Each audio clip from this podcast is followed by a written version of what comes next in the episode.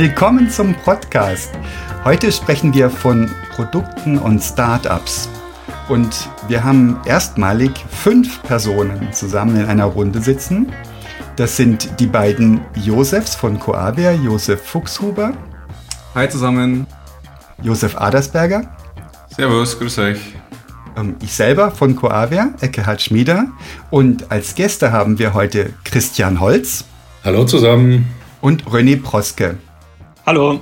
Christian Holz hat äh, an der Hochschule Rosenheim studiert, war mal Leiter Softwareentwicklung, irgendwann auch mal SAP-Consultant und ist aber dann schon bald Geschäftsführer geworden, schon 2005 und zeichnet sich aus durch ein sehr unternehmerisches Denken und Verhalten. Er war ähm, 2016 Co-Founder des Startups Kentivo und jetzt ist er in der Rolle des CEO des Startups Magnet und von dem wollen wir heute sprechen. René Proske ist Geschäftsführer und Eigentümer von Proske, einer preisgekrönten Beratungs- und Event-Company mit Sitz in München. Er hat zu seiner Vorstellung mir ganz lustige Zeilen zugeschrieben. Er ist zur Kinderarbeit genötigt worden von seinem Großvater, dem Gründer von Proske. Und ähm, er musste mit fünf schon für einen Pfennig pro Briefmarke Kuverts kleben. Wahrscheinlich hat sowas ähnliches nicht jeder in seiner Biografie. Das war der Einstieg in die Arbeitswelt, aber hat er noch Tourismus gelernt, eine Ausbildung gemacht und ist seit 2009 digitaler Nomade nach Spanien umgezogen. Heute ist er uns aus Dubai zugeschaltet. Also er ist tatsächlich da ein ganz, ganz früher Early Adapter von etwas, was wir alle, was die meisten von uns eigentlich erst seit Corona kennen. Er hat ähm, aktuell die Mehrheit ähm, bei dem Unternehmen Proske und an vier weiteren Firmen in Deutschland und Portugal. Und heute sprechen wir aber speziell über Magnet. Dieses Startup finde ich bemerkenswert, weil dort, wo andere Eventveranstalter mindestens gefühlt gesagt haben, boah, Corona und keiner kommt mehr und was soll man jetzt machen? Hoffen wir, dass es bald ein Weiter so gibt. Und dann haben sie halt die Folienschlachten statt vor Ort mit Canapés, ohne Canapés online gemacht, mit dem genau gleichen Konzept. Und da haben René Proske und Christian Holz gesagt, nee, lass uns das anders machen. Und haben aus dieser Not eine Tugend gemacht, so wie das Unternehmer eben zu tun pflegen. Unternehmerinnen auch wahrscheinlich. Und Magnet ist rausgekommen, ist eine KI-gestützte, cloud-basierte Plattform für virtuelle und hybride Veranstaltungen. Das ist also echt eine Challenge. Und das Erlebnis der Nutzerinnen und Nutzer wird durch eine maßgeschneiderte Umgebung deutlich relevanter, als wenn das irgendein Standard wäre. Und wir reden hier von virtuellen 3D-Welten, also eigentlich 360-Grad-Welten, um es technisch korrekt zu sagen. Und die werden aber mit einer Self-Service-Technologie manuell konfiguriert. Und die Analysen, die gefahren werden können durch dieses Tool, die erlauben es, diese Events zu verfolgen und zu optimieren. Also ich bin tiefen beeindruckt, was ihr da auf die Beine gestellt habt. Was waren für euch die wichtigsten Meilensteine, Erlebnisse und Erkenntnisse? Christian, magst du antworten? Ja, also der Einstieg in Magnet war ja bei mir so ein bisschen wie, wie durch Zufall. Also René ist ein guter alter Freund von mir, wir kennen uns seit der Jugend.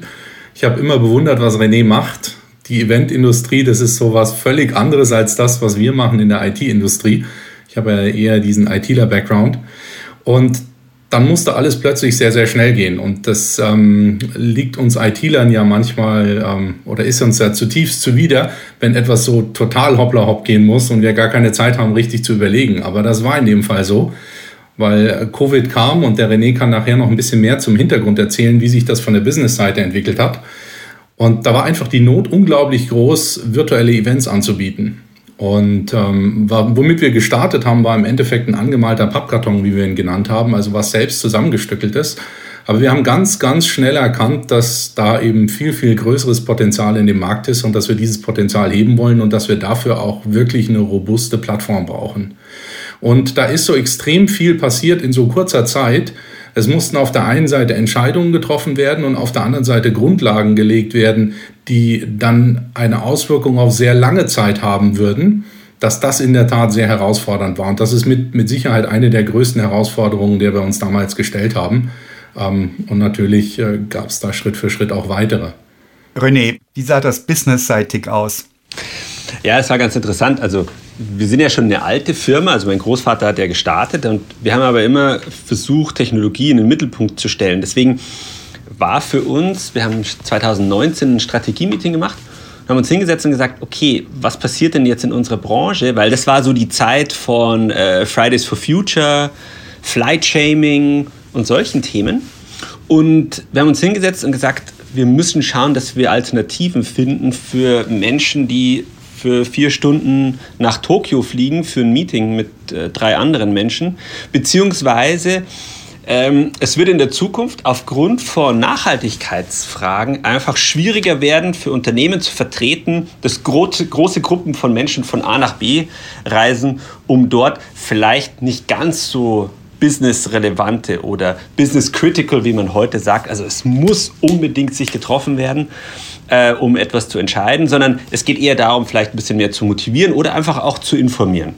Und deswegen haben wir uns hingesetzt und ein Konzept gemacht und gesagt, was können wir tun, damit sich Menschen in einer trotzdem motivierenden und ähm, die Inhalte und die, die, die, diese menschlichen Verbindungen fördernden Umgebung zusammenzukommen, ohne dass sie physisch sich miteinander verbinden müssen. Das war 2019. Und dann haben wir diesen MVP gebaut, also unseren, unseren angemalten Pappkarton, wie es der Christian nennt, und hatten den tatsächlich dann Mitte März fertig. Und dann kam Corona und dann ist natürlich alles explodiert. Und da kam dann dieser Punkt, wo wir gesehen haben, okay, das ist eine gewaltige Chance auf der einen Seite, aber es ist natürlich auch eine Herausforderung für Eventleute, die also sehr projektbezogen und dienstleistungsbezogen denken und arbeiten und gleichzeitig eine skalierbare Plattform zu bauen, die also nicht nur für die Bedürfnisse der nächsten, äh, Bedürfnisse der nächsten zwei bis sechs Monate funktioniert, sondern die wirklich nachhaltig in den gesamten IT-Kontext und, und Marketing-Kontext und ähm, Kommunikationskontext eines Unternehmens einzubinden. Und das war im Endeffekt die Herausforderung, dass wir sagen, wir haben die Umstände der Pandemie, in der alles schnell gehen muss, wollten aber ein Produkt kreieren, das wirklich auch in der Zukunft noch relevant ist. Und wenn ich da noch ergänzen darf, also für mich diese Lernkurve auf der Business-Seite, die war enorm. Und was ich damals sehr schnell gelernt habe, ist, dass so die Event-Leute bei einem Event, die sind gewohnt, dass sie quasi bis zur letzten Sekunde auf dem Event irgendwas noch ändern, anpassen, faken und hübsch machen können. Und da sind die trainiert bis aufs Blut. Und alles, was länger dauert als zehn Minuten, ist zu lang. Mhm. Und ähm, das war für mich schon extrem zu lernen. Und die Kollegen von Broske hatten damals schon Kontakt zu ersten Dienstleistern aufgenommen und die waren alle völlig verzweifelt. Also die waren, ähm, die haben sich extrem schwer getan, mit dieser Geschwindigkeit umzugehen und mit dieser Fülle an Anforderungen. Und kaum war die eine Mail gelesen, kam die nächste Mail mit der Anforderung. Das heißt also, diese ganzen klassischen Themen, die wir aus der IT kennen in puncto Requirements Engineering, wie man da ähm, vernünftig strukturiert, priorisiert, ähm, das sind Themen, die man komplett frisch aufsetzen musste. Und ähm, der Begriff Agilität oder agiles Projektmanagement, der wurde natürlich fleißig benutzt, aber was der wirklich bedeutete, das ähm, war in dem Kontext entsprechend neu einzuordnen und auch aufzusetzen, damit man überhaupt in den Prozess kam, mit dem man was Nachhaltiges auch schaffen konnte. René, jetzt sagst du, ähm, durch weise strategische Entscheidungen, die ihr 2019 gemacht habt, ähm, wart ihr schon vorbereitet drauf. Und beim Produktdesign am Anfang, wie seid ihr da vorgegangen? Waren die Kunden da schon so weit oder kam erst der Kunde so richtig dann dazu, als Covid ausgebrochen ist und dann, genau, dann hat das, der agile Druck begonnen? Oder waren eure Kunden auch strategisch schon so, so visionär unterwegs? Also grundsätzlich in der Branche, auch, auch in den Fachverbänden, in denen ich äh, unterwegs war zu dem Zeitpunkt, war das Thema Nachhaltigkeit natürlich wichtig. Also die gesamte Business-Reisebranche und die, die Eventbranche hat natürlich gesehen, da kommt was und da verändert sich was. Man wird nicht mehr so leicht das Budget bekommen, einfach juhu, äh, 500 Leute von hier nach da zu fliegen. Ähm, aber klar, äh, im, im ersten Schritt war es natürlich so, dass die Unternehmen sich erstmal anpassen mussten an, an Corona, aber auch gesehen haben, okay, Marketing muss weitergehen, wir, wir, haben unsere Zahlen hier zu, zu machen. Auf der anderen Seite, wir haben aber auch schon Budget. Also wir hatten ja, also die, die, die Kunden hatten ja auch die Töpfe bereit mit Geld, die auch mit dem, mit dem ganzen Geld schon gefüllt war für die eigentlichen Reisen und die ganzen Events, die geplant waren, die wurden alle abgesagt. Und jetzt musste es weitergehen. Und deswegen ähm, war es super, dass wir Mitte März, also um genau zu sein, am 17. März, tatsächlich ein Produkt launchen konnten. Und es wurde uns natürlich aus den, Händen, aus den Händen gerissen ohne Ende. Äh, und das ist aber auch die Transformation, die jetzt stattgefunden hat. Deswegen finde ich die Frage sehr gut, weil am Anfang ging es einfach nur darum, Löcher zu stopfen und zu sagen, ja, wir müssen uns treffen. Äh, Im nächsten Schritt war es dann, hoppala, wenn ich jetzt das virtuell mache, dann kriege ich vielleicht statt 100 Leute, kann ich 1000 Leute einladen. Und es kostet mich nicht exponentiell mehr, sondern vielleicht nur ein bisschen mehr. Und dann haben die Leute auf einmal gesagt, okay, dann lass uns jetzt mal die Rekorde brechen. Jetzt, wir haben 5000 Leute, der nächste hat 10.000 Leute. Ah, super. Und dann ging der nächste Schritt der Evolution und wir sind immer noch im Jahr 2020, wo die Leute merken, hoppala, nur weil ich 10.000 Leute registriert habe, heißt es nicht, dass die alle was mitgenommen haben oder das mitgenommen haben, was, sie, was ich wollte, dass sie mitnehmen. Und dann kam es, wo man äh, in, die, in die Messbarkeit ging. Und da kamen wir dann rein mit einer sehr starken Plattform, die eben auch äh, sehr gut im, im, im Bereich Analytics ist, wo man sagen kann, okay, was passiert denn hier gerade? Was machen die Leute? Was konsumieren die? Und wie kann ich das personalisieren, sodass ich messbare Resultate auch vorzeigen kann und zukünftige Events dementsprechend gestalten kann, nach dem, was die Leute wirklich interessiert. Jetzt weiß ich nicht, hat das eigentlich deine Frage beantwortet? Aber für mich war das wirklich so die Evolution. Am Anfang war das einfach nur Panikmodus und es wurde immer strategischer. Genau, und ihr hattet ein Werkstück da, mit dem man arbeiten konnte, mit dem man dann einfach sofort loslegen Richtig. konnte und die Learning sofort integrieren konnte mit dem Kunden gemeinsam. Und das ist ein Riesenvorteil. Und wir hatten immer für die Phasen, die da waren, auch gerade, muss man ehrlich sagen, das Glück, das richtige Produkt zu haben. Und mhm. äh, weil du gesagt hast, in, in unserer unfassbaren Weisheit, das war nicht so. Also wir wussten, dass sich die Branche verändert, wollten vorbereitet sein, das ja. Dass wir zum richtigen Zeitpunkt das richtige Produkt am Markt hatten, das war natürlich auch Glück. Also das, ich, das muss man fairerweise dazu sagen. Ich meine, am 17. März 2020 das Produkt launchen zu können, besser geht's nicht als Compelling Event, würde ich fast sagen. Das war gut. Und, ey, das, ich meine, das ist Gratulation. Ich meine, das in, in drei Tagen ist es zwei Jahre her. Ja? Ihr seid zwei Jahre auf dem Markt. Ähm, mich würde interessieren, habt ihr ein paar Zahlen? Also wie viele Events äh, habt ihr denn seitdem im Digitalen gemacht? Wie viele Teilnehmer waren da in Summe da oder wie viele CO2-Tonnen habt ihr gespart? Habt ihr da irgendwas, äh, was das greifbar macht? Also wir hatten im Ende letzten Jahres mal Bilanz gezogen, auch um unsere eigenen Mitarbeiter da ein bisschen zu motivieren, auch den einen oder anderen Kunden zu informieren. Und wir haben eine hohe dreistellige Zahl an Events gemacht. Ähm, das war schon wirklich beeindruckend. Aber was noch viel beeindruckender war, dass wir über eine Viertelmillion Teilnehmer auf der Plattform hatten. Und das war am Anfang für uns als ITler wieder, also ich rede jetzt wieder von der, von der IT-Seite, die das Ganze dann realisieren muss, hatten wir natürlich Respekt vor dem eigenen Mut, dass wir gesagt haben, wir schaffen auch große Events. Dann kamen die ersten Kunden um die Ecke und sagen, wir haben da bis zu 10.000 und mehr Teilnehmer, die da drauf wollen. Und das hat aber super stabil funktioniert. Und als wir dann diese Zahl am Ende des Jahres gesehen haben, wie viele Teilnehmer insgesamt drauf waren, und das ist ja jeder Einzelne hat sich dort angemeldet, hat dort Content konsumiert, hat sich dort mit anderen ausgetauscht. Da stehen ja überall Geschichten dahinter. Das war schon wirklich beeindruckend. Das hat stabil funktioniert, sagst du, Christian. Ähm, reicht es, mit so einer Plattform auf der Cloud zu sein oder braucht es noch architektonische Gimmicks und Spezial- ähm, Konstruktionen, damit das so gut funktioniert, so gut skaliert? Da haben wir uns am Anfang extrem viel Gedanken gemacht und gerade diese grundlegende Architektur, die ist aus meiner Sicht enorm wichtig, um zu einer stabilen Cloud-Plattform zu kommen.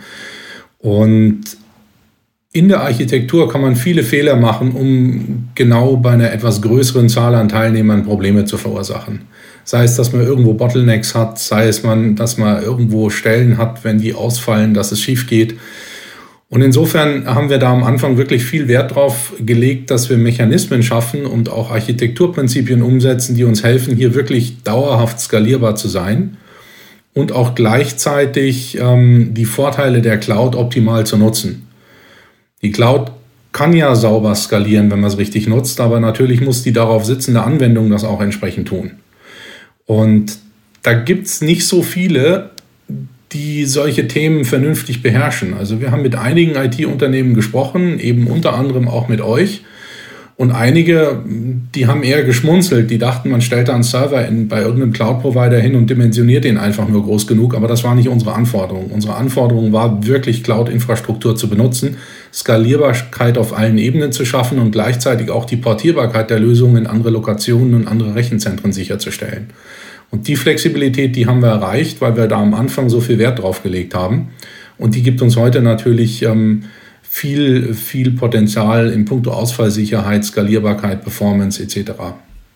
Aber ich kann mir vorstellen, dass sowas auch in einen Zielkonflikt manchmal reinläuft, oder? Weil, ich meine, das ist alles schön, skalierbare Architekturen zu haben. Andererseits muss man natürlich auch rasend schnell ähm, und sei es mal ein Pappkarton angemalt, ein Feature vor Kunde zu bringen, um auszutesten, funktioniert das überhaupt. Habt ihr da irgendwie eine Lessons learned oder einen Eindruck draus? Ohne Frage. Also das ähm, hat alle Parteien immer mal wieder regelmäßig in den Wahnsinn getrieben. Ähm, aber am Ende des Tages haben wir relativ genau gewusst, wo wir hinwollen und was wir dafür brauchen. Und insofern konnte man ganz am Anfang, als die Grundlagen gelegt wurden, die Bereiche Funktionalität und auf der anderen Seite Architektur ganz gut gegeneinander abwägen und vorantreiben.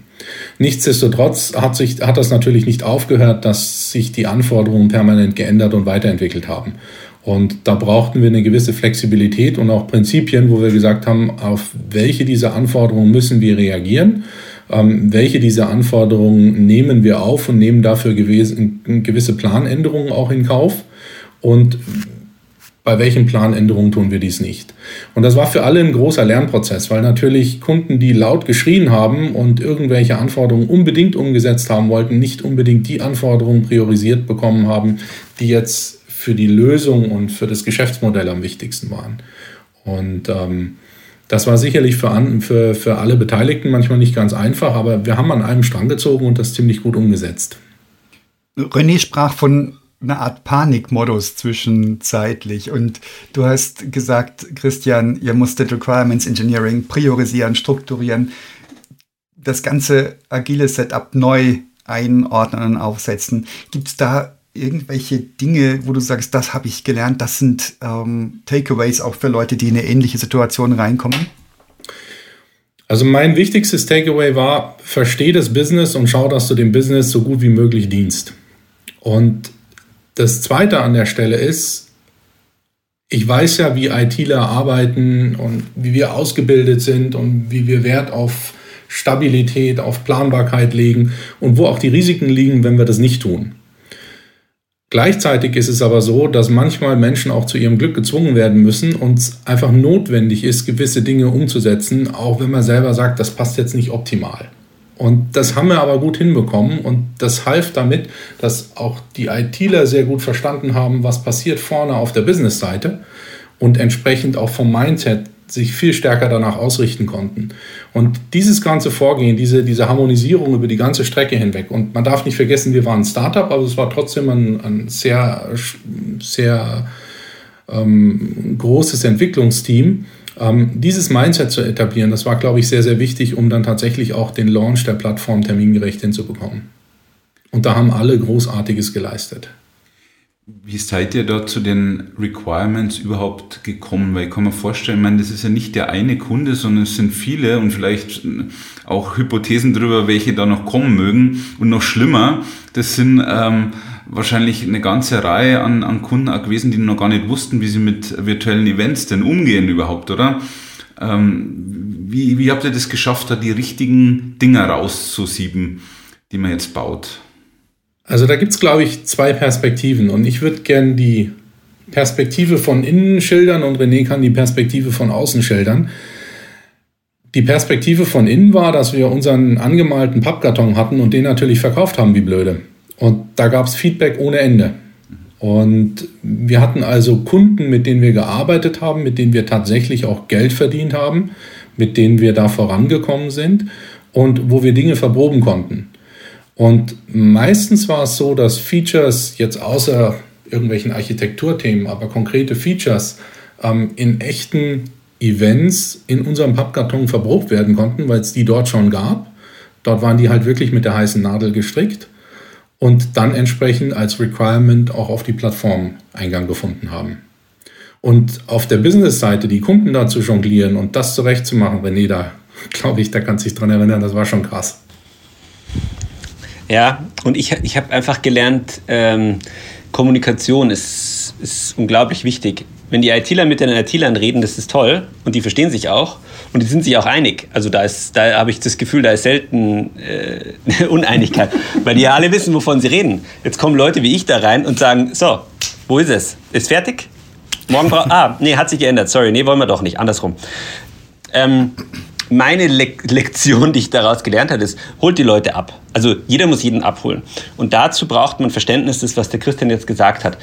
Beim Kunden ist es aber natürlich noch mal schwieriger, weil jetzt habe ich einen nicht erfahrenen ITler, das ist vielleicht der Eventler, der den Marketingmann beim Kunden abholt, schön und gut, und das dann aber übersetzen muss an den ITler. Ich glaube, da ist der Schlüssel, dass die Leute einfach sich verstehen und dass man auch versteht, was ist denn jetzt wichtig? Muss es schnell gehen? Wie tief muss es gehen? Ähm, und wo sind die roten Linien? Also was darf gar nicht sein? Und äh, ich glaube, da kann man nie gut genug ein Projekt aufsetzen. Vor allem nicht dieser Größenordnung mit, mit siebenstelligen Budgets. Das ist, das ist ja ein Riesending gewesen, was wir da gebaut haben. Wir haben jetzt gerade gehört, Viertelmillionen Teilnehmer, äh, zig äh, DAX-Konzerne, die, die regelmäßig ihre Veranstaltungen drauf machen. Da muss man auch verstehen, was da dahinter ist. Da ist ja auch nur eine riesen, äh, nicht nur IT, sondern Marketingmaschinerie auch bei den Kunden dahinter. Und die alle abzuholen, ähm, dazu muss ich erstmal die Menschen, die mit diesen Leuten kommunizieren, abgeholt haben. Und ich, das ist meine große Lektion. Ich muss erstmal verstehen, was, was passiert da und was sind da die Dynamiken. Dann kann ich das meinen Kollegen vermitteln und die können es dann dem Kunden vermitteln. Also Schulung ist echt am Anfang des Projektes äh, extrem wichtig. Und ich habe das total unterschätzt. Wie gesagt, super, jetzt haben wir da die Experten. Ich habe ich hab mit Christian geredet, das ist mein Spätzle. Wir kennen uns. So, und jetzt legen wir los. Zack, zack, zack. Ich verkaufe, er baut. Wunderbar. Fertig. Geil. ja, so, das war der Plan. Und es hat auch funktioniert. Und das ist ja auch das Resultat. Also, das hat auch funktioniert. Nur, äh, ich glaube, wenn ich das besser verstanden hätte, was die IT will, und auf der anderen Seite vielleicht du, Christian, besser verstanden hättest, was der Kunde braucht, und das sind jetzt gar keine Vorwürfe, aber das ist einfach ein Lernprozess. Ne? Wenn jetzt ist ähm, IT das eine, aber ihr hattet ja auch Non-ITler im Team bei euch äh, in, in, in der Firma, die klassische äh, On-Site-Events gemacht haben. Wie schnell konnten die den, den, den, den, den Wandel auch mitmachen? Ähm, oder hat er gesagt, okay, ähm, wir brauchen auch mehr, mehr Leute, wir brauchen andere Charaktere, wir müssen uns nicht nur IT-mäßig neu aufstellen, sondern auch skillseitig im, im, im, im Team? Wie, wie habt ihr da entschieden und wie seid ihr da vorgegangen? Es gibt ja diese, diese Statistiken, was sind die stressigsten Berufe äh, auf dem Planeten. Das weiß ich nicht, ob ihr im, im, beim Editing äh, das noch. ja, genau. Ob ihr das beim Editing dann jetzt vom, vom Podcast noch mit reinschneiden könnt, was die sind. Aber ich weiß, da ist irgendwie Polizei, Polizist, Feuerwehrmann, Kampfpilot. Und meistens ist unter den Top 5 tatsächlich auch Eventmanager genannt ob das jetzt wirklich so ist, aber es ist, ist tatsächlich, also ich habe ich hab schon einige von diesen Artikeln gesehen. Was will ich damit sagen? Also der Eventler ist von Natur aus gewohnt, sich an neue Umgebungen anzupassen und in einem hohen Stresslevel Level zu operieren. Hat immer mehr Bälle in der Luft, wie er Hände hat. Ähm, ja, na das wäre ja, sonst wäre es ja ineffizient. Dafür ist die Luft ja da, damit da auch was ist. Dann Nein. richtig mehr Bälle. genau. Aber was ich damit sagen will, ist, also ich, ich kann nicht äh, das Überschätzen, wie toll äh, das Team da reagiert hat. Und wir hatten die Möglichkeit, also zu wachsen in, in den Corona-Jahren massiv, äh, sowohl umsatzseitig als auch mitarbeiterseitig. Und das war natürlich toll. Und das heißt, wir konnten also alle unsere bestehenden Mitarbeiter super einsetzen, weil die einfach auch alle Bock hatten, weil die gesehen haben, hey, das funktioniert und das, das macht Spaß, das ist aufregend. Wir haben aber natürlich dann Experten mit dazugeholt, weil dann Themen einfach da waren, die wir definitiv nicht abdecken konnten. Und deswegen haben wir dann auch die Trennung gemacht, einfach zwei Unternehmen. Auf der einen Seite hast du Magnet, das ist ein Plattformanbieter, der, der eine SaaS-Lösung verkauft und auch dementsprechend strukturiert ist und damit sein Geld verdient. Und auf der anderen Seite hast du eine Dienstleistungsagentur, die sich darauf konzentriert, den Kunden ihre Wünsche von den Lippen abzulesen. Und wir haben das getrennt, weil beides geht nicht. Also entweder du hast eine Plattform, die skaliert, oder du hast äh, ne, ein Unternehmen, das alles möglich macht. Ne? Deswegen muss ich sagen, unterm Strich, die Eventler haben sich sehr gut angestellt. Und das kann ich nur bestätigen, weil ich habe ja in meiner Projektlaufbahn davor schon einige Unternehmen kennengelernt, die versucht haben zu digitalisieren, sich da teilweise schwer getan haben. Und jetzt trifft man auf die Eventler und die mussten sich in so kurzer Zeit digitalisieren. Ich meine, die ganze Branche lag erstmal brach. Das war Wahnsinn. Und jetzt war diese ganze Organisation von Proske natürlich auf der einen Seite verunsichert und auf der anderen Seite gab es aber unseren Pappkarton. Und ähm, der hat schon viel Motivation erzeugt, aber noch viel besser war das, wie die Leute mitgenommen wurden und sich mitnehmen haben lassen. Und in kürzester Zeit waren da viele Leute dabei, die sich getraut haben, tatsächlich auch mit den Kunden digitale Events durchzuführen, zu planen, zu begleiten. Und natürlich war das mit enormen Hürden verbunden und mit großen Herausforderungen für die Mitarbeiter, für jeden Einzelnen dort. Aber die haben das gemeistert dass wir heute an dem Punkt sind, dass wir sagen, wir machen Digital Enablement für die Kunden. Die Kunden, da gab es welche, die waren sehr schnell, die waren sehr schnell auch gut aufgestellt, haben ausprobiert und es, wir reden heute noch mit Unternehmen, die zwei Jahre lang digital fast nichts getan haben. Aber das ist ein Riesenschub, der dort passiert und es gibt wenige am Markt, die tatsächlich dieses Digital Enablement bei den Kunden vornehmen können. Da müssen Skills aufgebaut werden, da müssen Prozesse angepasst werden, da müssen Angebote geändert werden. Ähm, da muss mit den Kunden auch anders gedacht und umgegangen werden. Und den Kunden dabei zu helfen, das ist natürlich jetzt ein sehr, sehr spannender Service, eine sehr, sehr spannende Herausforderung. Wie gehen die Kunden denn mit den neu gewonnenen Daten um? Gebt ihr da Empfehlungen oder beratet ihr sie oder können die da selbst was mit anfangen? Das ist ganz unterschiedlich. Also es gibt Kunden, die sind richtig, richtig gut in dem, was sie mit den Daten machen. Die haben von Anfang an angefangen zu verstehen, dass ähm, ein Event digital ein Teil der Customer Journey sein wird, dass also eine Integration mit den Unternehmenssystemen ähm, notwendig ist, um tatsächlich auch ein Gesamtbild über den Teilnehmer, über den Kunden zu schaffen. Ähm, es gibt aber auch Kunden, die brauchen noch viel Hilfe und die analysieren ihre Daten sehr stark nur auf Event-Level. Das hängt sehr stark mit dem Mindset des Kunden und auch mit der Organisation des Kunden zusammen. Je übergreifender und je strukturierter äh, in den Unternehmen mit dem Kunden umgegangen wird, desto mehr sind die Kunden oder die Unternehmen darauf ausgerichtet, ihren Kunden ganzheitlich zu betrachten. Und da sind natürlich Events mit den Daten, die dort erzeugt werden, ein ganz, ganz wertvolles Instrument, weil ich durch ein Event so viele Touchpoints mit dem Teilnehmer schaffen kann, äh, so viel ähm, sehe, was an Content funktioniert, was passt und ähm, was gut war, was nicht gut war, mir aktiv Feedback einholen kann.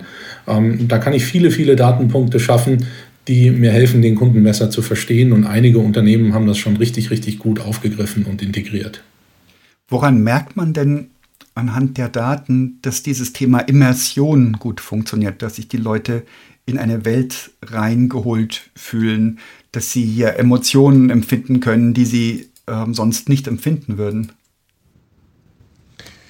Also Facebook hat sich gerade in Meta umbenannt. Äh, ich glaube, das, das beantwortet, wo die Reise hingeht. Äh, jetzt ist Metaverse äh, oder ja, Metaverse. Ich weiß gar nicht, wie sagt man denn auf Deutsch? Metaversum? Nein, hoffentlich nicht. Das klingt schrecklich. ich glaube, das Nein. bleibt einfach Englisch, ne? Genau. Ähm, und worum geht es da? Eine, eine, digitale Welt zu schaffen, in die die Leute eintauchen können mit, mit allen Sinnen. Äh, und es zeigt, wo wir sind. Und äh, ich denke, bei einer Veranstaltung geht es darum, warum gebe ich, gehe ich denn auf ein Konzert? Na klar, weil ich mir die Musik anhören will, aber nicht nur, ich kann mir da auch eine CD anmachen oder, oder mein Spotify anmachen. Nee, ich will die anderen Menschen kennenlernen, ich will die, den Bass spüren, ich will äh, die, die, die Aufregung haben, jetzt kommen sie gleich uh, und dann die Lightshow. Und bei, bei der Veranstaltung ist es ja ähnlich. Ich gehe entweder wegen der menschlichen Kontakte, ich gehe, ähm, um gesehen zu werden, dass ich da bin oder ich will meinen Status zeigen. Also es gibt ja verschiedenste Motivationen, aber im Endeffekt geht es darum, mit anderen Menschen in irgendeiner Form zu interagieren. Und je immersiver ich das gestalten kann, desto besser natürlich, ganz klar, weil ich äh, äh, drin bin und dabei bin und weniger leicht abgelenkt werde. Und auf der anderen Seite haben die Marken natürlich auch so die Möglichkeit, einen ganz anderen Eindruck zu machen bei mir als potenziellen Konsumenten oder Kunden oder, oder wen auch immer ich da oder auch als Mitarbeiter, wenn ich es jetzt fürs Employer Branding benutze. Und diesen, diesen Abdruck, den ich irgendwo im, im Gehirn und auf dem Herzen auch machen möchte, weil ja die Emotionen da auch verbunden sind, das, darum geht es im Endeffekt. Und deswegen glauben wir sehr stark an die Immersion. Wie, wie verdatet ihr das? Ist das ein Ding, dass ihr sagt, das läuft auch und wir haben ein paar andere Daten noch, die das unterstützen? Oder gibt es wirklich dort Datenpunkte, wo er sagt, wenn er das macht oder wenn er so und so reagiert, dann hat er offensichtlich Immersion empfunden. Also das ist sehr unterschiedlich von Event zu Event, weil es da viele Faktoren gibt, ähm, die sehr stark bestimmt werden durch das Konzept des Events. Und generell kann man sagen, je mehr Interaktionen man registrieren kann, je besser das Feedback nach so einem Event oder auch zu einzelnen Teilen eines Events ist, und je mehr untereinander auch die Kommunikation zu beobachten ist, desto stärker ist grundsätzlich die Immersion.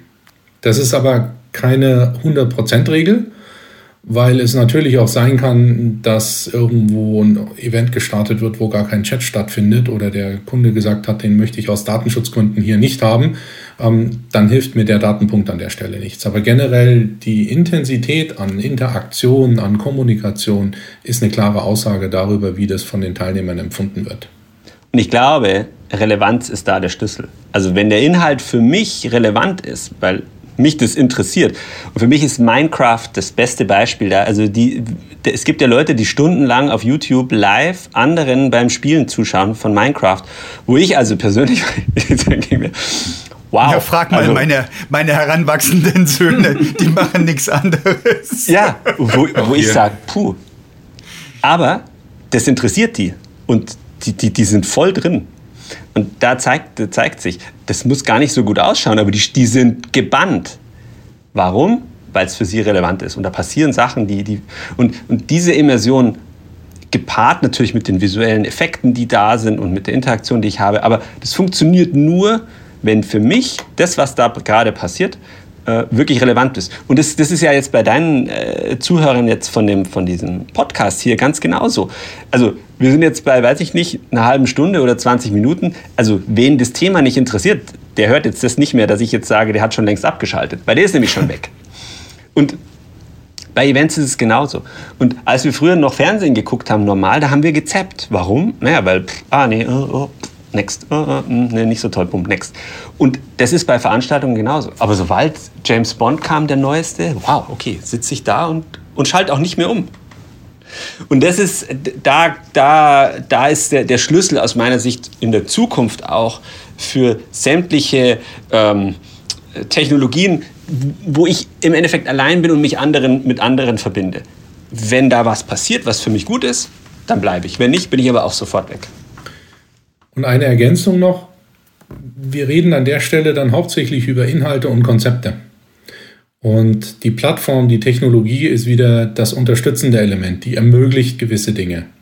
Also zum Beispiel, wenn es um Relevanz geht, können wir dafür sorgen, dass wir den Content, den wir per Algorithmus für relevant halten, direkt zum Teilnehmer bringen. Dann muss er weniger suchen und kriegt eher angeboten, was für ihn wirklich ein Thema ist, aufgrund seiner Job Description, aufgrund seiner Rolle im Unternehmen, aufgrund seiner seine Erfahrung etc. So kann man Relevanz erzeugen. Aber worüber wir eigentlich sprechen, ist, dass mit der besten Technologie hilft es nichts, wenn ein Event das falsche Konzept hat. Und so müssen eben das Konzept, der Plan, der Inhalt mit der Technologie zusammenspielen, um am Ende ein, ein, ein rundes Event zu schaffen und ein tolles Erlebnis für die Teilnehmer. Bei den Teilnehmern will ich gerne nachfragen. Ähm, wie haben sich denn die Teilnehmer so verändert? Ähm, sind die genauso aufnahmefähig ähm, wie, wie früher in der Messehalle oder keine Ahnung, ähm, an einer coolen Location, wo man dann acht Stunden ist? Ich stelle mir das im Digitalen schwieriger vor, also eher ja, kürzer, enger, direkter, schneller. Ähm, ist es so? Stimmt die Annahme? Das, das hat sich grundlegend verändert in den letzten sechs bis zwölf Monaten. Wir reden ja alle von Zoom-Fatigue. Also mhm. die ähm, Einheiten sind viel kürzer geworden. Das heißt, wenn ich ein Webinar mache oder ein Event von früher noch acht Stunden und wir versuchen, die Leute vom, vom Schirm zu halten, das sind jetzt kurze Snippets geworden, die dann aneinander gereiht wurden, gleichzeitig mit höherer Reichweite, wenn man es gut macht. Ähm, Und die Menschen wollen abgeholt werden. Die wollen von den Inhalten erfasst werden und ja, das, das Treffen von anderen Menschen, das ist dann relevant, wenn es einfach ist, wenn die menschlichen Hürden, die wir sonst auch erleben, wenn die niedrig sind, ähm, wenn es nicht wahnsinnig formal ist. Und der René hat vorhin das Beispiel mit Minecraft gemacht, das muss nicht perfekt aussehen. Und das ist beim Event ganz genauso. Wir hatten jetzt eine schöne Erfahrung mit einem äh, Kunden, der ein Projekt startet, um seine Eventstrategie nochmal zu überarbeiten. Der sagt, hier, wir machen das hier, wir machen ganz tolle Einladungen, wir haben eine super Agenda, wir haben die besten Referenten, wir haben ein Hochglanzstudio und es war wirklich perfekt. Aber die Drop-off-Rates sind viel zu hoch.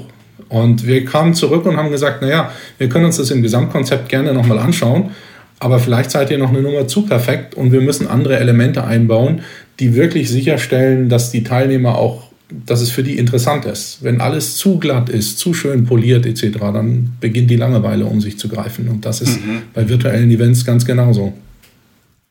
Das ist äh, genau analog zu René, deinem Beispiel mit dem Seppen früher am, am Fernsehen. Es ist jetzt bei einer Online-Veranstaltung so viel leichter, sich wegzuseppen. Ne? Also warum haben wir gesappt früher? Weil es gab erstmal gar nichts anderes als zwei, drei Kanäle und dann hast du gesappt, ähm, weil du mal so einen Initialreiz bekamst, so einen kurzen, guck mal kurz rein, sag, boah, langweilig, gehst weiter. Und ich könnte mir vorstellen, dass das bei einer, ähm, off, bei einer Offline-Veranstaltung wirklich vor Ort, wenn ich da irgendwo angereist bin, was weiß ich, habe mich in meinen Anzug geworfen und lauf darum. Visitenkärtchen hatte man früher parat in der Brusttasche und da ist man nicht einfach weggegangen. Da ist man schon, da hatte der Veranstalter potenziell noch mehr ähm, Griff auf mir Handhabe. Also das heißt, bis ich wirklich weggehe, das ist schon krass, weil dann muss ich ja auch ähm, in meinem Team rechtfertigen, boah, ich war nicht lang da gewesen, muss das erläutern. Online kein Ding. Chuck, bin ich weg. Habe ich selber schon oft gemacht bei Veranstaltungen, wo ich angelaufen bin, also ein, angefangen habe. Also ich kann das extrem gut nachvollziehen und das klingt extrem richtig, was ihr da sagt mit dem Thema, der, die Relevanz muss da sein. Was waren denn so richtig harte, böse vielleicht sogar unerwartete Rückschläge, die ihr erlebt habt? Keine natürlich. da spricht der Kaufmann. Was denn, was denn für eine Frage? Der Verkäufer spricht da, nicht der Kaufmann. Also ich, ein, ein, ein äh, nee, aber es gibt wirklich ein, ein Thema, das, das uns natürlich beschäftigt hat. Jetzt sind wir beim, bei dem Startup-Bereich, Geld. Also, krasse Kunden, wirklich, wir haben super Kunden. Ganz, ganz toll. Die, die Liste ist beeindruckend. Ähm, die Technologie ist super. Aber wir haben gesehen, strukturell in Deutschland, es ist nicht so leicht, an Geld zu, äh, zu kommen. Also jetzt einfach für den für Startup.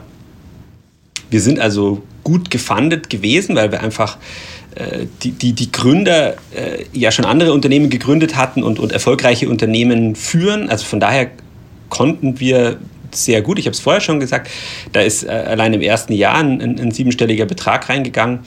Ähm, aber wir haben natürlich gesehen, wenn wir jetzt Gas geben, wenn wir, also das ist, ich spreche jetzt über das Jahr 2020, wenn wir da, weiß ich nicht, einen achtstelligen Betrag jetzt vielleicht bekommen hätten und da hätten wir nochmal die Kurve einfach ganz anders gestalten können. Weil wir natürlich auch zu einem Punkt gekommen sind, wo wir von den Kapazitäten einfach am, am absoluten Limit waren und Aufträge absagen müssen und mussten. Und das ist natürlich das Schlimmste, was, also das, das Letzte, was du tun willst. Wenn Kunden zu dir wollen, neue Kunden, und du sagen musst, sorry, hier ist, hier ist Ende, ich kann nicht mehr, es geht nichts mehr, wir sind, wir sind voll. Und das war für mich einer der schlimmsten Momente zu sehen, oh, jetzt müssen wir echt Leute wegschicken und natürlich müssen wir heute jetzt keine Leute mehr wegsticken. Also bitte, jeder jetzt kommt, bitte kommen Sie, kaufen Sie jetzt. Nein, aber worauf ich raus will, ist dieser Spagat zwischen Wahnsinnswachstum, die Organisation nachziehen, aber auch einem Umfeld in Deutschland, wo es nicht so einfach ist an an Venture Capital oder was auch immer, Private Equity oder was auch immer es sein mag, äh, wirklich dieses Investment zu bekommen und dann vielleicht auch ein Fenster zu verpassen und dann sich gegen einen wachsenden Markt äh, viel stärker behaupten zu müssen. Also das, das war strukturell schwierig. Hast du ein eine Idee, warum das so war? Also warum sich die Investoren da zurückgehalten haben? Ich meine, was will ich denn mehr als Investor, als inmitten einer hm. Krisensituation, wo ich gar nicht weiß, wo mein Geld jetzt richtig aufgehoben ist, eine, eine nachgewiesene Erfolgsstory zu, zu fördern und finanzieren. Ich meine, ihr habt ja auch eine, so einen Inkubator, ne? Bei, ja. bei, bei der QA, mit TWIP, was ihr, was ihr da macht. Mhm. Ähm, vielleicht könnt ihr das aus eurer Perspektive beantworten. Wie, wie sucht ihr aus? Was, was, was ist relevant? Ich spiele jetzt einfach mal den Ball zurück, damit ich diese sehr schwierige Frage nicht beantworten muss. ja, und ähm, ich meine, da ist einiges, äh, die, die Trip-Kollegen haben da einiges an Zeit investiert, um so diese Hauptkriterien ähm, rauszudestillieren. Und auf was schauen die? In, in Trip gibt es halt ein hartes Kriterium, das ist das Thema Nachhaltigkeit. Man glaubt, das ist bei euch mehr als gegeben. Ich habe vorher überschlagen, ich bin irgendwie auf mindestens mal 150.000 äh, Tonnen CO2-Einsparung über die Teilnehmer kommen, wenn man denkt, die hätten alle sonst einen Mittelstreckenflug gehabt. Also richtig cooler Case. Ja. Ähm, das Zweite, auf das die, die schauen, ist, ähm, wie, wie ist denn das Geschäftsmodell dahinter? Ja? Zum einen halt, wie skaliert es, aber auch gibt es irgendwelche Wetten, die arg im Feuer stehen. Ja? Ich könnte mir vorstellen, bei euch ist diese Post-Corona-Wette ein Stück weit so gewesen. Ja, wird's kommen, wollen die Leute alle wieder so Ketchup-Flaschen effektmäßig zurück in die großen Konferenzhallen oder bleiben die im Digitalen, dass das schlichtweg ähm, äh, unklarer war. Und das dritte, auf was die schauen, ist das Team. Ja. Und ähm, ich meine, man braucht daher nur zuzuhören. Leider ist es nicht Video, sondern nur Audio, gell? Also sonst hättest du jetzt auf uns zeigen können. ich, und diese, diese strukturellen, ähm, also, und das ist ja jetzt nicht nur, äh, äh, sage ich jetzt mal, irgendwelche Venture Capital oder so, es ist aber auch einfach von Banken Geld zu bekommen, wo man sagt, okay, da würde man ja als, als erstes hingehen. Also wir waren, und zum Glück sind wir extrem gut durchgekommen und wir, wir konnten unsere, unsere Pläne äh, alle verwirklichen und dankenswerterweise sind wir, äh, war das Geschäft einfach gut und wir haben einfach auch Geld verdient damit. Deswegen war das also toll und konnten weitermachen. Aber ich habe also wirklich was als das, das erste Mal jetzt als Unternehmer erkannt, dass die die strukturellen Umstände vielleicht in anderen Märkten leichter sind. Also ich weiß nicht, ich, ich habe ich spreche ja natürlich auch mit anderen Kollegen, die aus, aus der Eventbranche, die auch natürlich plattformmäßig äh, unterwegs waren und sehe einfach, dass zum Beispiel in England oder in den USA leichter ist, schnell an Geld zu kommen und da einfach auch eine größere Risikofreudigkeit da ist. Jetzt will ich nicht zu viel über dieses Thema sprechen, aber also ich glaube, wir hätten noch viel erfolgreicher sein können, wenn wir wenn wir noch eine größere Spritze bekommen hätten, als die wir hatten. Und äh, ich hätte an der Stelle wirklich nur ein Plädoyer, weil das auch ähm, so in unserer Diskussion und jetzt auch bei TWIP sehe. Ich glaube, der Venture-Kapitalmarkt oder Unternehmensfinanzierungsmarkt, der geht halt hohe Wetten ein mit ähm, dann riesigen Perspektiven. So, da ist immer so der Narrativ dahinter, wir wollen das neue Facebook von Deutschland bauen, muss mindestens Unicorn sein. Und ähm, das, glaube ich, gerade in Deutschland wird es uns so gut tun, wenn wir auch diesen Mittelstand 2.0 ins Auge fassen. Ne? Dass wir Dinge finanzieren, mei, die vielleicht nie eine Milliarde wert wären, aber einen sauguten Umsatz haben und irgendwie so im 100er Millionen Bereich äh, unterwegs sind von der Valuation. Ne? Und das kommt, glaube ich, erst. Das ist jetzt gerade erst äh, am Entstehen, dass das Kapitalgeber auch vermehrt in dieses Segment mit reinschauen. Und das kann ich an der Stelle voll unterstützen, weil wir haben ja auch, obwohl wir Startups sind und obwohl wir viel investiert haben, haben wir ja ein hervorragendes erstes Jahr auch von den Ergebnissen her geliefert. Also wenn man da reinschaut, dann haben wir mit vielen gesprochen, die sagen, nee, das war doch nicht euer erstes Jahr, oder? und insofern war das, war das wirklich sehr, sehr erfolgreich, was wir da hingelegt haben. Ähm, Gleichzeitig adressieren wir mit der Plattform und auch unserer Kundenstruktur im Moment gerade einen, einen, Ausschnitt des Gesamtmarktes. Der ist riesig, der ist groß, der kann entwickelt werden. Ähm, aber natürlich, wenn man sich als andere Plattform erstmal hinstellt und sagt, okay, wir gehen den ganzen Eventmarkt an, ohne Grenzen, ähm, dann ist die Story da vielleicht tatsächlich noch ein bisschen breiter, aber die muss natürlich auch erstmal unter Beweis gestellt werden. Und wir haben jetzt auch in den letzten Monaten gesehen, wie hoch der Druck für einige dieser Plattformen geworden ist und ähm, ja, wie sie unter Druck stehen, auch ihre Ziele tatsächlich zu erreichen. Aber das, was der René gesagt hat, das kann ich nur unterstreichen. Und ich glaube auch, Sepp, dein Ansatz, diesen Mittelstand 2.0 in Deutschland zu unterstützen, das ist nochmal eine ganz, ganz spannende Geschichte auch für Investoren, ähm, weil da viel Nachhaltigkeit dahinter liegt. Und das ja auch aus einer Unternehmergeneration kommt, die darauf ähm, aufsetzt, wirklich solide Unternehmen zu schaffen. Ähm, natürlich wachstumsorientiert, gar keine Frage, ähm, aber trotzdem mit kontrollierbaren Risiken. Und das war auch unser Ansatz, als wir das Startup gegründet haben, dass wir gesagt haben, ähm, da ist ein riesiges Potenzial, was wir heben wollen, aber wir wollen es auch so aufsetzen, dass es uns sicherlich äh, länger gibt als zwei, drei Jahre und das Risiko auch gut, gut im Griff ist. Und das ist uns bisher gut gelungen. Was macht denn der Wettbewerb eigentlich? Du hast andere Plattformen angedeutet. Ähm, in, in, meiner Wahrnehmung seid ihr ziemlich äh, allein auf weiter Flur, zumindest mit der Konfigurierbarkeit dieser 3D-Experience. Wie sieht es denn aus in eurer Wahrnehmung? Ich fange mal an, Christian, ja? Gerne. Ähm, also, nee, es gibt Tausende, würde ich jetzt mittlerweile sagen, angemalte Pappkartons. Und das ist einfach äh, wir sind einfach, haben Vorsprung vor anderen. Das, das ist, denke ich, der große Vorteil. Ich glaube, dass viele sich aus dieser, ich baue mir jedem Kunden eine kleine Lösung, äh, oh, und jetzt bringe ich das Ding auf den Markt und baue halt weiter Einzeldinger. Und ich glaube, was wir haben, ist, wir waren ganz früh dabei mit dieser Self-Service-Lösung, äh, die wir anbieten und mit dieser, dieser starken Personalisierbarkeit für die einzelnen Teilnehmer. Die sind alle zusammen auf der Plattform, sehen aber unterschiedliche Inhalte, je nachdem, wie sie sich eingeloggt haben oder was sie für Inhalte vorher konsumiert haben oder was auch immer.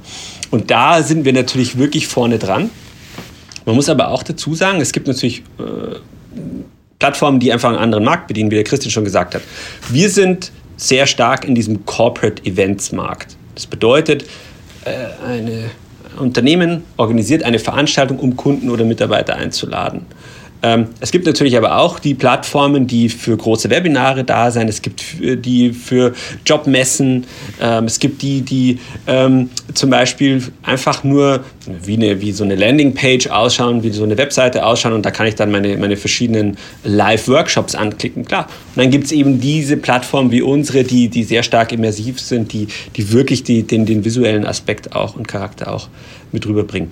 Also da gibt es schon eine Differenzierung, wie es ja in, bei Live-Veranstaltungen auch gibt. Also es gibt Konzerte, es gibt Messen, es gibt Tagungen, es gibt Meetings. Also da ist, da ist auch eine Differenzierung im virtuellen Bereich.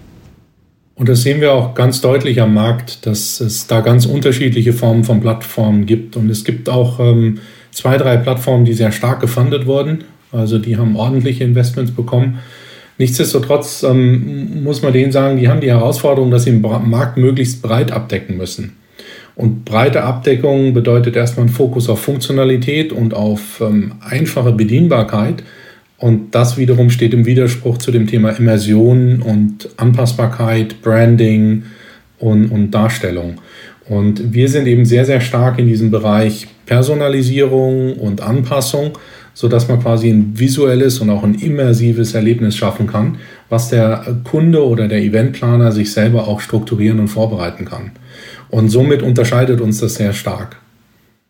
Was von vornherein für uns auch in der Entscheidung klar war, ist, dass äh, diese, diese One-Man-Shows, die quasi eine, eine Plattform basteln, die werden eine kleine Nische haben. Die werden am Anfang sehr stark sein, weil natürlich wenig Alternativangebote da sind, aber die werden immer weiter zurückgehen weil die das Investment, was notwendig ist für, die ganze, für das ganze Thema Datenschutz, Security, Skalierbarkeit, Zuverlässigkeit etc., ähm, das können die auf Dauer nur mit hohem, hohem Aufwand aufrechterhalten. Und das, was sie dort tun, ist dann typischerweise auch kein ausreichender Differenzierungsfaktor mehr, um nicht auf irgendeine tatsächlich am Markt verfügbare gute Plattform zu wechseln. Jetzt sagt ihr, eure Konkurrenten haben noch viele diesen, diesen, diesen Pappkarton, ähm, den ihr auch am Anfang hattet. Ähm, wie habt ihr da entschieden? Wann ist der Zeitpunkt da, um, um den Pappkarton Pappkarton sein zu lassen und jetzt die, die nebendran die Plattform zu bauen und, und zu sagen, okay, wir investieren jetzt nicht mehr in den Pappkarton, ähm, weil man muss ja beides noch irgendwie haben und den Pappkarton weiter anmalen und weitermachen, aber die Plattform im Hintergrund muss entstehen. Das ist ja ein, ein, ein, riesen, ein riesen Druck und, und ja, äh, wer sagt schon, eben das Geld ist auch nicht so da, die Kappa, die Leute sind auch nicht so da, unendliche Ressourcen hat man nicht. Das heißt, da ist ja jede Entscheidung, muss man da zweimal anschauen von mehreren Ebenen. Also wir haben, wir haben im März gelauncht und im April habe ich den Christian angesprochen, weil wir bei Proske damit gestartet haben und gesehen haben, hoppala, da schäbert's, äh, Übersetzung, schäbert heißt da knallt's oder kracht's. Der Josef, die Josefs hätten mich verstanden. Aber äh, das heißt also wirklich vier Wochen nachdem das losgegangen ist, habe ich zum Christian gesagt, oh, oh, oh, das, ist, das Thema ist zu groß für Leute, die keine Ahnung von IT haben. Oder keine Ahnung von IT, die die Technologie nutzen, aber die keine, die, die, die niemand sind, die Technologie selber bauen. Und deswegen haben wir dann, und wir sprechen über 2020, also wirklich 17. März Launch, ähm, ich weiß nicht, 12. April, Christian, ich brauche deine Hilfe, bitte, bitte komm. Also wirkt so, das ging ganz, ging ganz, ganz schnell.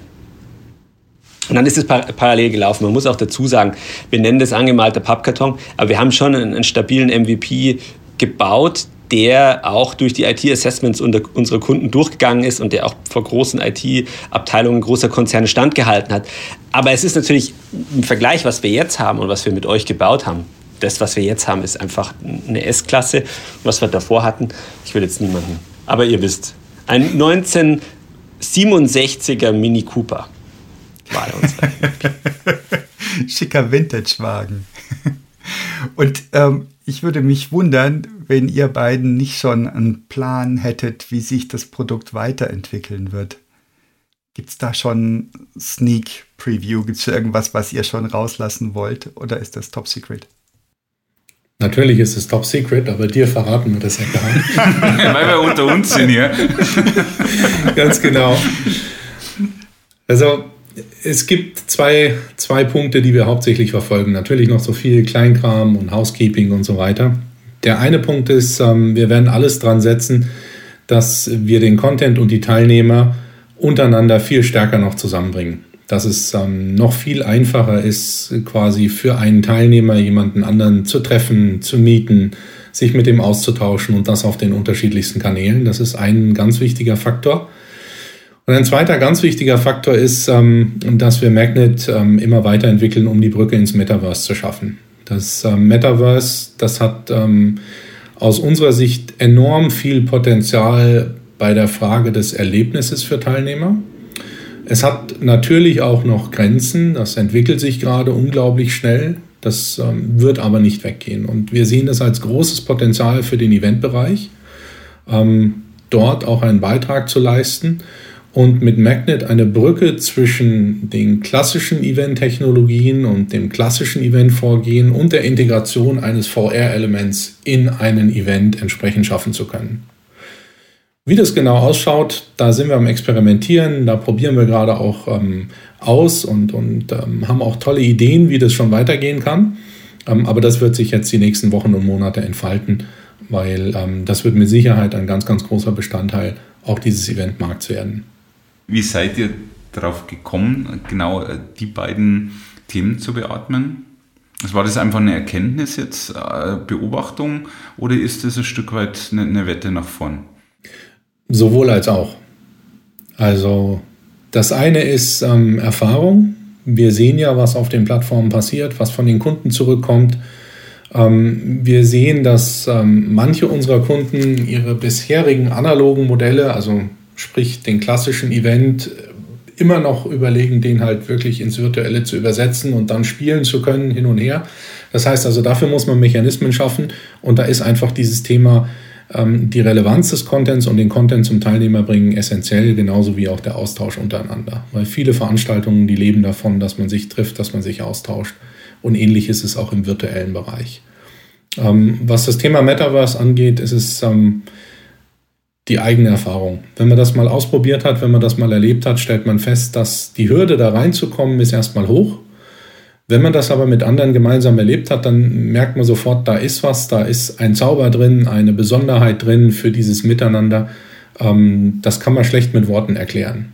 Und sobald dieses Feuer mal so langsam ein bisschen angefangen hat zu brennen und sich entfachen kann, ähm, wird das noch viel weiter Fuß fassen. Und ich glaube, wir können uns heute noch nicht vorstellen, wie uns dieses, wie schnell auch dieses Metaverse ähm, in unser Leben Einzug finden wird und auch unser Leben weiter digitalisieren wird.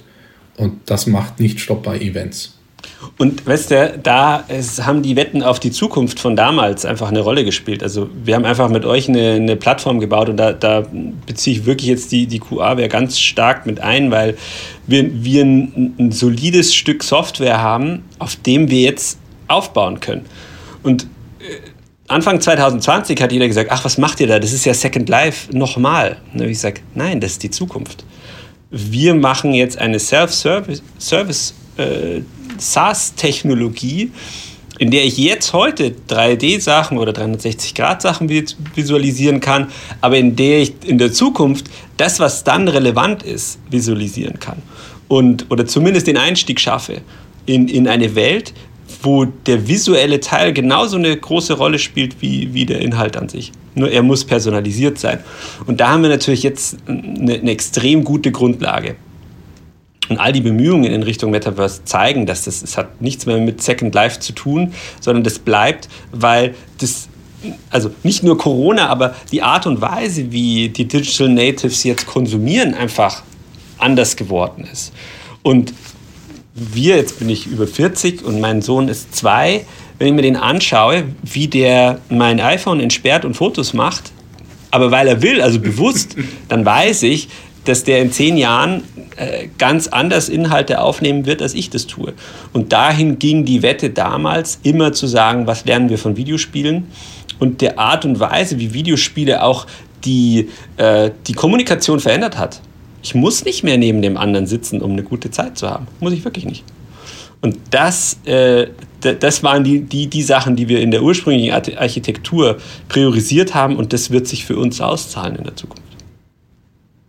Das heißt, ihr ratet jetzt jeden mal, sich 3D-Headsets anzuschaffen und mal einzutauchen und mal äh, erste Gehversuche zu machen und mit Metaverse und Co. auf Tuchfühlung zu gehen?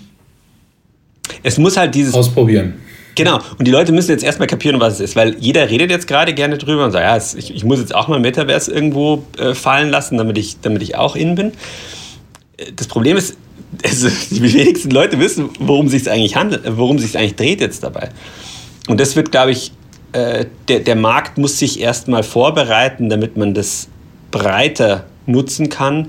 Unternehmen müssen ihre eigenen ähm, Kriterien auch schaffen, wann ist sowas re relevant. Und wir können eben dabei äh, unterstützen, sei es jetzt von der inhaltlichen Komponente her, was baue ich da, wie baue ich das, und dann auf der anderen Seite von der, der breiten Nutzbarkeit über die Plattform. Und das Ausprobieren ist bei der Technologie aus meiner Sicht das A und O. Also wir haben uns auch vorbereitet jetzt auf unsere nächste Messe, ich glaube Ende Mai, Anfang Juni, die IMAX in Frankfurt. Ähm, dort werden wir das erfahrbar machen in dem ersten Schritt, sodass eben auch viele Menschen aus der Eventbranche, die das ähm, aus der Zeitung kennen und die vielleicht auch noch die eine oder andere Hürde zu nehmen haben, sich einfach mal anschauen können, mal ausprobieren können und dann nach und nach erkennen können, wie wir da auch mehr, äh, Mehrwert schaffen und welche Rolle das ähm, im mhm. Eventbereich spielen wird. Und erinnert euch äh, an Veranstaltungen so um die 2010er Jahre, Anfang der 2010er Jahre. Da war es ganz toll, wenn man ein Leih-iPad bekommen hat und da schon die Folien draufgeladen waren. Bam. So ist es. Und, Bam. Gell, könnt ihr euch erinnern, wo du dich heute kaputt lachst. Aber ich jetzt aus der Eventorganisationsperspektive, äh, das hat 200 Euro gekostet pro Nase, um, um so, ein, so ein iPad zu mieten für drei Tage. Das war, ich hätte schon fast sackteuer gesagt. Also es war richtig teuer. Und äh, der, wir sind nicht weit entfernt von dem Tag, an dem ich bei der Ankunft in meiner Veranstaltung, äh, damit ich virtuelle Teilnehmer äh, mit dazuschalten kann, meine VR-Brille bekomme. Oder wenn ich nicht teilnehmen kann, kriege ich sie halt nach Hause geschickt, das Leihgerät, und es wird wieder abgeholt. Das, das, das passiert schon und wird jetzt immer mehr passieren. Und dann irgendwann mal habe ich meine Glasses, die ich dann dafür nutze in, in fünf Jahren oder was auch immer. Und dann ist es auch durch das Thema.